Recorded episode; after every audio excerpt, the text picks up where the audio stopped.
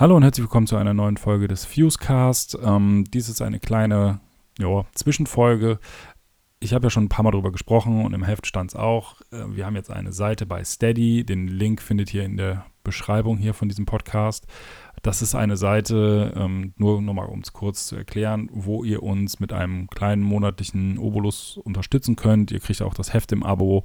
Ähm, wie gesagt, das ist halt mehr so gedacht, um ja, uns da ein bisschen auch äh, finanzielle Sicherheit zu geben. Der ein oder andere hat es vielleicht mitbekommen, dass in den letzten Jahren ja immer wieder Hefte vom Markt verschwunden sind, dass sich der Printmarkt nicht mehr so wirklich für, äh, ja, nicht mehr wirklich trägt und rechnet, äh, alle ächzen.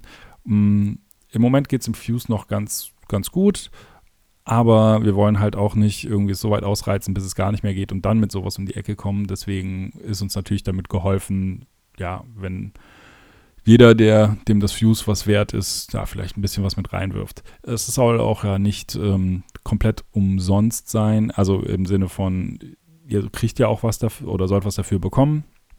Jeder Unterstützer bekommt äh, Zugang zu unserer Steady-Seite. Dort gibt es dann verschiedene Posts. Äh, zum einen werden wir dort, oder haben wir auch schon getan, im Falle von Lionheart oder Raised Fist oder Novelists, ähm, Interviews vorab veröffentlichen, beziehungsweise die ungekürzten Versionen von Interviews aus dem Heft veröffentlichen, denn ja, viele Bands oder viele Musiker reden schon mal ganz gerne ganz viel. Und dann ähm, müssen wir die Interviews fürs Heft einfach kürzen, weil der Platz einfach nicht da ist. Das haben wir im Internet natürlich nicht, deswegen ähm, findet ihr dort ungekürzte Interviews ähm, ja, genau. Diese Woche haben wir uns gedacht, äh, um einfach mal einen Einblick zu geben, was so auf unserer Steady-Seite passiert, gibt es diese Woche zwei Posts, die quasi öffentlich für alle geschaltet sind. Zum einen den folgenden Podcast, ähm, der aus der Reihe ist, die es dort jeden Mittwoch um 11 Uhr gibt. Also jeden, jede Woche gibt es eine neue Folge. Dort spreche ich immer ein paar Minuten, meistens zwischen 10 und 15 Minuten, über ein Album oder eine Band, die, ja, ist relativ persönliche Empfindung einfach. Ne? Also quasi, warum ich dieses Album mag, warum ich die Band mag, warum ich denke, dass die mehr Beachtung gefunden haben, es sind häufig Bands, die vielleicht nicht so bekannt sind, ähm, aber auch mal Bands, die man natürlich irgendwie auf dem Schirm hat, aber vielleicht das Album mittlerweile vergessen hat, weil es einfach zehn Jahre alt ist oder so. Ähm, dort gibt es bereits zwölf Folgen mit dieser jetzt hier. Ähm, ich kann mal kurz durchgehen. Also ich habe da zum Beispiel über Piebald, No Knife, Face to Face, Darkest Hour, Emmanuel, Small Brown Bike, The Blood, Blood Command, Desaparecidos, äh, Origami Angel, Ghost of a Thousand und jetzt halt Seosin gesprochen. Ist natürlich sehr meinem äh, persönlichen Geschmack sag ich mal, geschuldet, weil was soll ich auch über ein Album reden, irgendwie, das vielleicht groß und bekannt und wichtig ist, das ich aber selber nicht gehört habe oder nichts mit anfangen kann. Musikgeschmack ist halt immer subjektiv. Ähm, genau, das bekommt ihr dort und wie gesagt, Interviews vorab und je nach Paket kriegt man auch das Heft im Abo. Wir werden uns auch noch weitere Sachen ausdenken, die man dort äh, dann exklusiv quasi bekommen kann. Wir werden auch einen äh, Newsletter einrichten mit äh, Gewinnspielen, wo dann halt Sachen verlost werden. Zum Beispiel habe ich hier noch, muss ich mal gucken, wann ich das online stelle, äh, drei CDs von äh, Stick to Your Guns, die ich von Jesse, dem Sänger, habe unterschreiben lassen. Die werde ich dort demnächst auch mal ver ähm, verlosen. All solche Dinge wird es dort geben. Wie gesagt, ähm, das ist kein Muss. Das Heft bleibt weiterhin kostenlos. Unser Podcast bleibt weiterhin kostenlos. Wer aber Bock hat, uns ein bisschen zu unterstützen und vielleicht ja einfach Bock hat auf ein bisschen Bonus-Content, so muss man das, glaube ich, sehen, der kann oder die kann natürlich sehr gerne mal auf unserer Steady-Seite vorbeischauen. Ähm, wie gesagt, die Posts diese Woche wird für alle öffentlich sein. Das wird zum einen dieser Podcast sein heute über Seosin und dann halt am Freitag folgt noch ein Interview vorab aus dem Heft, ähm, das dann am 20. Januar erscheinen wird. In diesem Sinne viel Spaß mit dem Podcast, bleibt uns treu und vielleicht überzeuge ich ja den einen oder anderen, sich das mal anzusehen. Vielen Dank. Tschüss.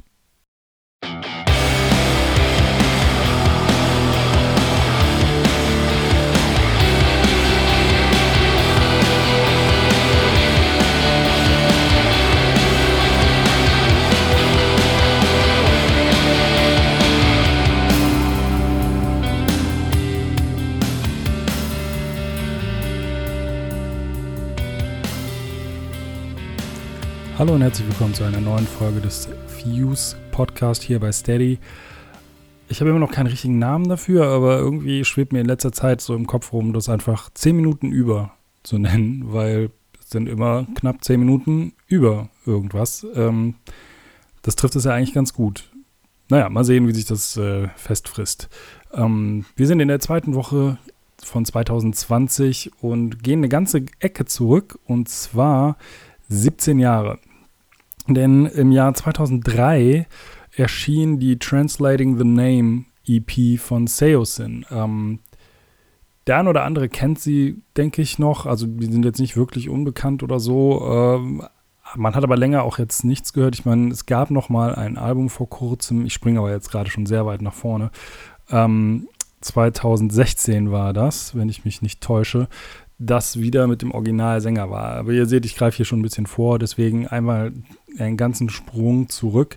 Ähm, 2003 erschien Translating the Name, eine EP, äh, EP einer Band, die ich zu dem Zeitpunkt, naja, wie auch, ist ja ihr Debüt gewesen. Ich glaube auch, ich habe sie erst ein paar Jahre später äh, ähm, so wirklich mitbekommen, aber viel später kann es nicht sein, denn es war auf jeden Fall noch vor dem ersten Album. Auf jeden Fall erschien diese EP mehr oder weniger DIY. Äh, es waren fünf Songs und ähm, ja, was soll ich sagen, die haben mich schon ziemlich beeindruckt damals. Ähm, man muss dazu sagen, das war natürlich eine Zeit, in der man neue Musik ähm, auf nicht immer ganz legale Weise, äh, Art und Weise aus dem, aus dem Internet bekam. Und so trug es sich zu, dass diese EP auch so stückweise irgendwie in meinen, ja, auf meiner, mein MP3-Player äh, gelandet ist. Ähm, hier mal ein Song, da mal ein Song. Ich glaube, ich habe die von irgendwie mal gebrannt bekommen. Damals hat man noch CDs gebrannt. Alles äh, heute echt weit weg irgendwie.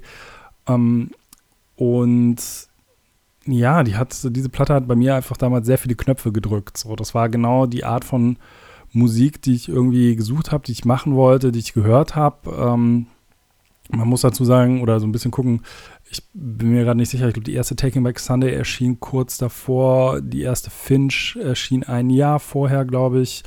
From Autumn to Ashes waren auch schon unterwegs, wobei die jetzt nie so meine, ja, meine Lieblingsband waren, muss ich sagen. Aber das ist ja alles so grob diese Richtung, dieser 2000er, früher 2000er Emo-Core, nenne ich es mal. Ähm, in meinem Kopf ist halt Emo immer noch sowas wie, wie The Get Up Kids und früher Jimmy Eat World und sowas. Und dann kam halt, wie gesagt, diese ganzen Taking Back Sundays, Finchs, ähm, dann der ganze Kram, der irgendwie später dann über Victory auch kam, sowas wie Hawthorne Heights, From First to Last, äh, wie sie alle heißen, so, ne? Das da muss ich sagen, da sind ganz viele Bands, mit denen ich nie wirklich warm geworden bin, was halt, ähm, ich habe mir da nie, damals nie wirklich Gedanken drüber gemacht, woran das liegt.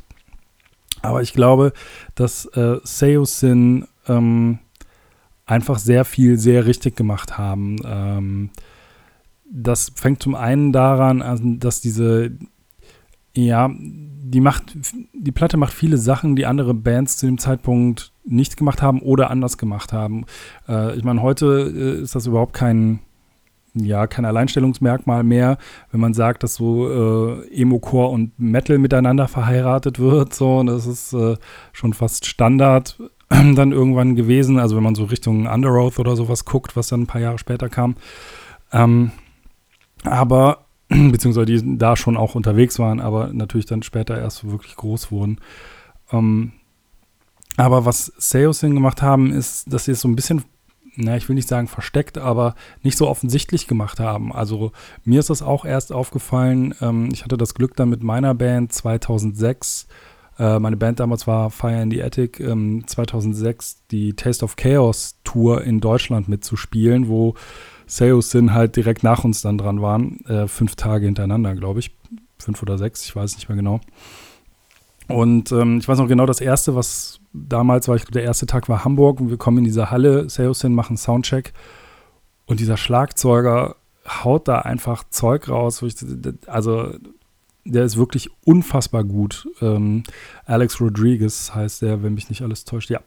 Und der hat halt wirklich, ähm, ja, der hat da Metal-Drumming gemacht. Auf jeden Fall auf dieser ersten EP sehr viel, wenn man so das so will. Viel Double Bass, viel, ähm, ja, sehr viel Geballer darüber halt, aber immer ähm, dieser melodische Gesang, der das halt dann doch sehr ähm, entschärft hat, will ich fast sagen. Irgendwie auch die Gitarren haben teilweise wirklich, äh, waren wirklich Metal-Gitarren, ohne je dass Seosin eine Metal-Band gewesen wären. So, das ist wirklich ähm, ja schon ein, äh, bemerkenswert, irgendwie, finde ich.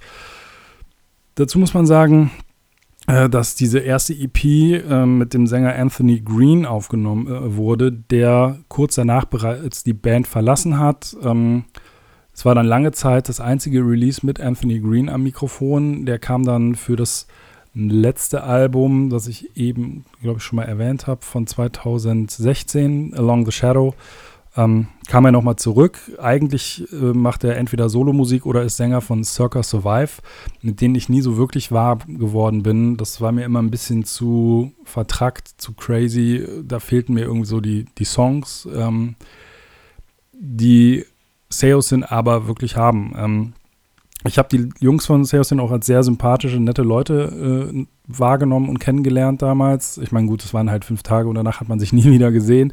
Äh, zu dem Zeitpunkt war dann aber schon Cove Rabber in der Band, quasi der zweite Sänger, der ähm, ja nicht unbedingt schlechter als Anthony Green ist, ein bisschen anders, eine auch ähnlich hohe Stimme. Äh, ich glaube, damals ist mir gar nicht so richtig aufgefallen, dass sie ähm, dass da irgendwie ein Wechsel war. Und das Album, das äh, selbstbetitelte betitelte Album, das ist dieses mit diesem, ich glaube, es ist ein Hirschkäfer, also mit so einem großen Käfer vorne drauf. Ähm, das war für mich eigentlich damals gleichwertig, also gleich gut so. Ne? Also da sind einfach auch krasse Hits drauf, wie dieses äh, Voices oder ähm, It's Far Better to Learn ist der Opener, Come Close, sind große Hits. Ähm, aber die haben auch, glaube ich, bis zuletzt immer Songs von dieser Translating the Name EP gespielt. Und ja, wenn man irgendwie die, die großen Emo-Hits der früh oder Emo-Core-Hits der frühen 2000er aufzählen will, dann ist mindestens ein Song von dieser EP dabei. Entweder der Song auch mit dem Titel Translating the Name oder der Song mit dem äh, Seven Years, der Opener der, der Platte. Ähm, ja, was kann man noch zu der Band sagen? Danach ging es so ein bisschen bergab, möchte ich fast sagen. Dann kam das äh, zweite Album 2009, das hieß dann In Search of Solid Ground. Das ist dann das letzte mit ähm, Cove Rabber am Gesang. Äh, der wurde dann ja mehr oder weniger rausgeworfen aus der Band, was so ein bisschen damit zu tun hatte, wohl, dass seine Leistung am Mikrofon nicht wirklich mehr überzeugen konnte. Also anscheinend gab es da irgendwie Probleme. So oder so war er dann raus. Ähm, dann gab es, äh, ich glaube 2016, nee, also hm, ich bin mir gerade nicht sicher, wann es war. Ich hatte es eben noch nachgeguckt. Hätte ich es mir mal besser aufgeschrieben. Jedenfalls äh, wurde dann auch der Gitarrist Justin Schikowski, ähm, hat die Band dann verlassen. Der war zwischenzeitlich äh, mehr, also erst ein Fill-In äh, für ähm, Quinn Allman bei The Used, der irgendwie ein Jahr Pause machen wollte. Und in der Zeit sollte Justin Tchaikovsky eigentlich ähm, dort aushelfen. Äh, das Ganze geht natürlich nicht ohne Drama, um das mal kurz abzureißen. Quinn Allman wollte eigentlich die Band nicht verlassen, sondern wirklich nur dieses Jahr Pause. Dann wurde er aber auch selber über einen Facebook-Post der Band irgendwie in Kenntnis darüber gesetzt, dass äh, jetzt dieser Justin seinen Part übernommen hat und nachdem Justin Tchaikovsky ein Album, ähm, das letzte Album müsste das gewesen sein, mit The Used aufgenommen hat, ist auch er wieder aus der Band, naja, ich will, also wenn man dem Ganzen glauben kann, rausgeflogen.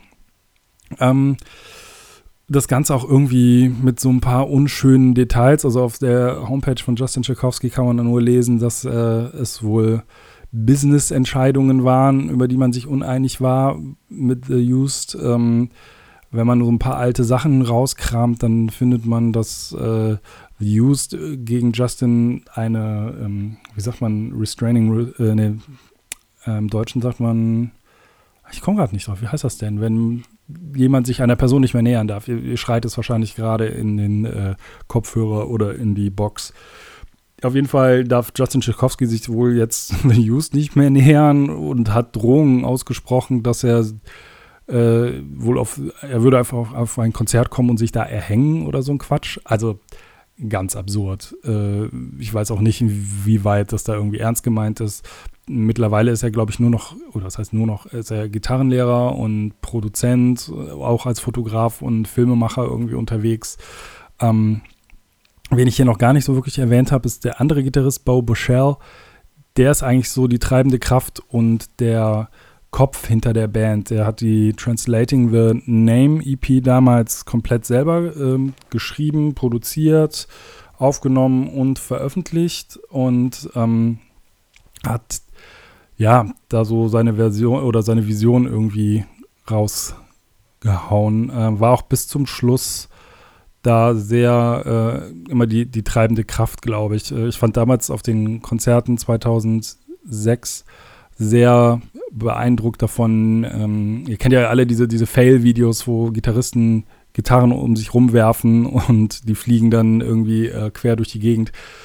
Das haben die halt auch gemacht, nur ohne den Fail und das Ganze nochmal irgendwie fünf Level drüber, weil die es irgendwie hinbekommen, irgend so Move drauf haben, dass die die Gitarre einmal werfen und die fliegt fünfmal um den Körper rum, also wirklich fünfmal. Das könnt ihr bei YouTube einfach mal eingeben, Seosin, Guitar Spin da findet ihr haufenweise Videos davon, wie, äh, ich glaube vor allem Justin die Gitarre halt wirklich fünfmal um seinen Körper rumfliegen lässt, bis er sie wieder auffängt und äh, nahtlos weiterspielt. Das ist schon, das ist schon ein beeindruckender Move, muss ich sagen. Ähm, aber zurück zu Bo. Äh, der, ihr habt mit Sicherheit, oder was, ja, ist gut möglich auf jeden Fall, dass ihr ähm, mehr schon von ihm gehört habt, denn er hat, äh, oder ist auch als Produzent sehr viel unterwegs. Äh, wie gesagt, hat er die Sales-Sachen gemacht, hat aber auch, ähm, ich sehe gerade hier seine, ähm, seine Production Credits vor mir.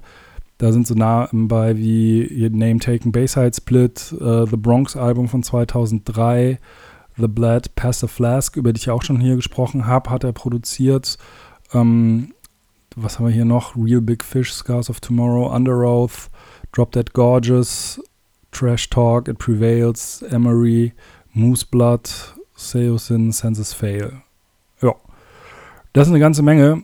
Ähm, auch größerer Namen, das ist schon, kann man, kann man mal so stehen lassen. Und wenn du so jemanden in der Band hast, ist, glaube ich, auch nicht verkehrt. Äh, das war es dann eigentlich auch schon. Mehr möchte ich gar nicht zu der Band sagen oder verlieren. Hört euch die Band nochmal an, hört euch die erste EP vor allem an. Und das erste Album kann man sich auf jeden Fall auch reintun, wenn man was Neueres hören will. Wie gesagt, das neue Album. Mich haben sie da so, ja, eigentlich dann so ein bisschen verloren irgendwann, aber die ersten beiden Platten sind immer noch sehr nostalgisch für mich. Ähm, eins kann man noch hinzufügen, was sie damals schon gemacht haben und äh, damit eigentlich vielen Bands schon einen Schritt voraus. Die haben ähm, sehr viel Vlogs gemacht, sagt man, glaube ich. Also sehr viel Videos auf YouTube veröffentlicht von Tour und so. Und das Ganze halt schon, ja, 2006, also vor 14 Jahren. so, oder länger sogar zurück. Äh, das Ganze ist auch noch bei YouTube, kann man mal reinschauen, ist eine nette kleine Zeitreise. In diesem Sinne, wir sind schon hier fast bei 14 Minuten, deswegen bin ich jetzt mal raus. Bis bald.